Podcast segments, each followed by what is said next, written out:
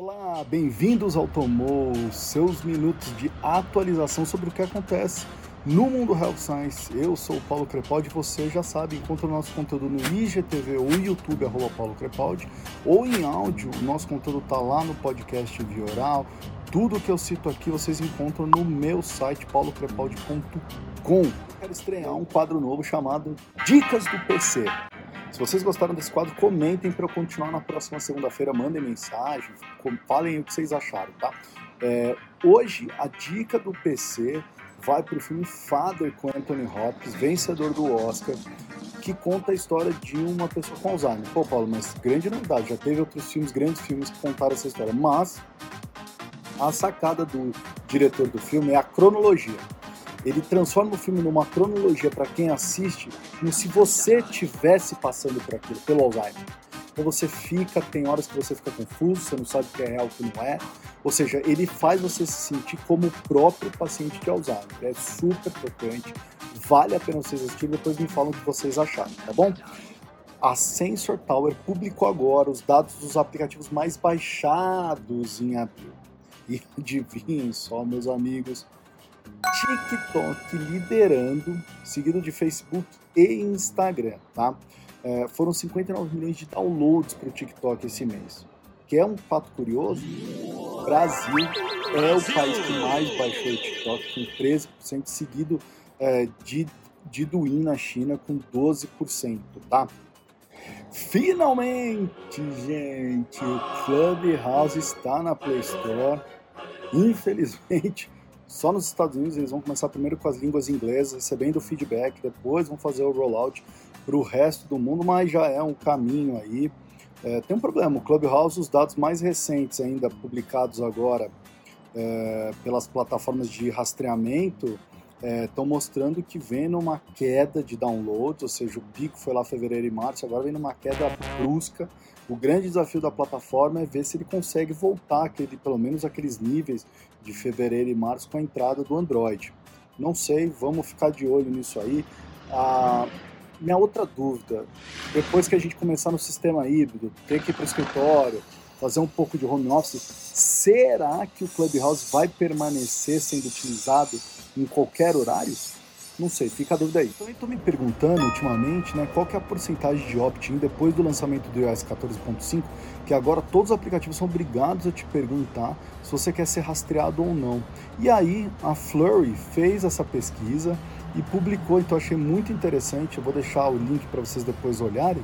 É, para vocês terem uma ideia, no mundo, o, o, a porcentagem de usuários que estão aceitando ser rastreados é de 13%.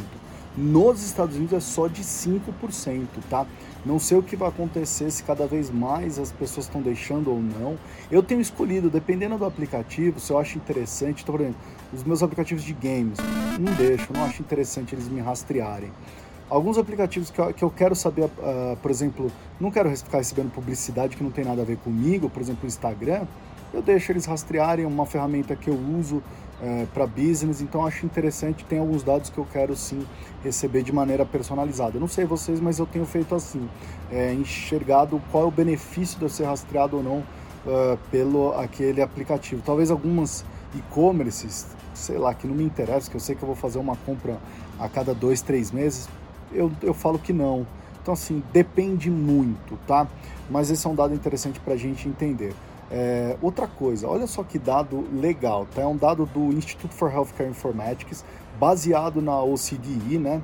E, e, que diz o seguinte, que o Brasil consumiu 505 milhões de unidades de medicamentos em 2020. Isso representa 1,3% do resultado total de consumo de medicamentos, tá? Agora, é uma representatividade alta, mas quando você passa para olhar o número per capita, né? Então, por exemplo, o gasto da nossa população é de 26,1 bilhões de dólares, tá? Que representa 0,02% do movimento global. E a média per capita do brasileiro é de 123,97 dólares, tá? Quando os Estados Unidos, que é o primeiro colocado, tem uma, um gasto, uma, é, um gasto per capita de mil 227 dólares. Cara, é muita, muita diferença, gente. É muita diferença, né? É, e aí, o que, que acontece? O Brasil, nos gastos é, per capita com medicamentos fica em 31 lugar, tá? E a gente fica logo atrás, então você pegar a ordem fica assim, é, México, Estônia e Rússia. Então é Brasil, México, Estônia e Rússia, em ordem do menor para o maior. É, então tem muito a crescer ainda. Essa tabela eu vou deixar no meu site, com o link no meu site também se você quiser olhar o resto dos países e os outros dados, tá? Vamos falar do Walmart, cara. Tem uma notícia do Walmart. É, eles estão cada vez mais caracterizando como uma empresa full service, é, one-stop shop. É, e principalmente em health. Só para recapitular com vocês tudo que a gente já falou do Walmart aqui, ó, 2019 eles abriram a primeira clínica deles na Georgia, Walmart Health. É, já tem um pezinho com operadoras, com a Clover Health, lembra que eles criaram a própria marca de seguros. É, eles compraram uma empresa de digital health, que é a CareZone. É, participou esse ano da campanha federal de vacinação da Covid-19. As pessoas podiam vacinar nos seus locais, entrou naquele hub de farmácias, né? É, e você tem outros também, por exemplo, a CVS anunciou que abrirá 1.500 health hubs até o final de 2021. Então, as empresas olhando para esse one-stop shop em health, tá? E aí o que aconteceu? O Walmart essa semana comprou uma empresa chamada MiMD. É uma empresa que foi fundada em 2010, possui 5 milhões de, de membros no mundo todo, tá? Você pode acessar cuidados emergenciais, fazer terapia, é, psiquiatria, é, informações sobre a Covid-19, tudo de maneira remota. E eles compraram isso porque agora o Walmart quer colocar um pé forte no direct to consumer no D2C. Então você começa a ver o Walmart avançando no direct to consumer de uma maneira exponencial com uma plataforma dessa. Vamos ver o que isso vai acontecer, mas coloca o Walmart numa briga forte com a Amazon e com todas as outras agora. Vai ser muito interessante é, a gente ver isso e qual vai ser o impacto disso no varejo farmacêutico, tá? O direct to consumer está avançando demais. O Walmart tem marcas próprias, a CVS tem marcas próprias, né? 40% do portfólio da CVS é de marcas próprias. Mas o episódio de hoje é para falar de um relatório que eu recebi da Healthline Media, que é chamado In Health We Trust. Tá? São dados coletados de fevereiro de 2020 com 1.500 americanos, depois em dezembro de 2020 também com aproximadamente 1.500 americanos. Eles fizeram uma comparação para entender quais são suas prioridades e percepções sobre a saúde. Tá? Eu vou falar de alguns, você vai ter o relatório, pode baixar o relatório lá no meu site, fiquem à vontade. Então, o que, que aconteceu? Olhando agora todas as gerações, Baby Boomers, geração X, Millennials e Z, todas elas diminuíram sua preocupação em relação ao custo, tá? Depois que a pandemia aconteceu. Então havia uma grande preocupação. Então o que acontecia? Antes de pensar em ir ao médico, elas pensavam no custo. Vai me custar caralho? E aí tomava a decisão. E essa consideração deu uma diminuída. Então a pandemia deixou a galera um pouquinho mais preocupada. Um recorte interessante é que os baby boomers são os que indicaram preferir é, ficar em casa do que ir no médico de imediato. Então os baby boomers são mais reticentes, mais preocupados em ir ao médico. Já a geração Z disse não, cara. Se tem que ir ao médico, eu prefiro ir ao médico quanto antes. Então olha que recorte diferente. E isso deve ser totalmente espelhado a, ao grupo prioritário, que são os baby boomers provavelmente, é, estarem mais preocupados em pegar ou não pegar a Covid. Né? A, a, confiança nos médicos também aumentou, esse relatório, quando você compara fevereiro com dezembro. É, então, é o que os Estados Unidos estão chamando de, do Fauci Effect, que é o médico Anthony Fauci. É, 52% é o resultado da confiança. Então, muito bom, mais da metade aí confiando nos médicos, tá? É, com medo de ficar doente, o relatório também mostra que as pessoas têm escolhido menos remédios naturais e buscado mais os remédios de prescrição. Então também é uma mudança de tipo, a gente tinha aquela onda de go natural é, e a pandemia mostra que a prescrição ganha de novo confiança. Então é hora de você trabalhar por que, que eles devem confiar nos produtos prescritos, o que, que significa os produtos prescritos.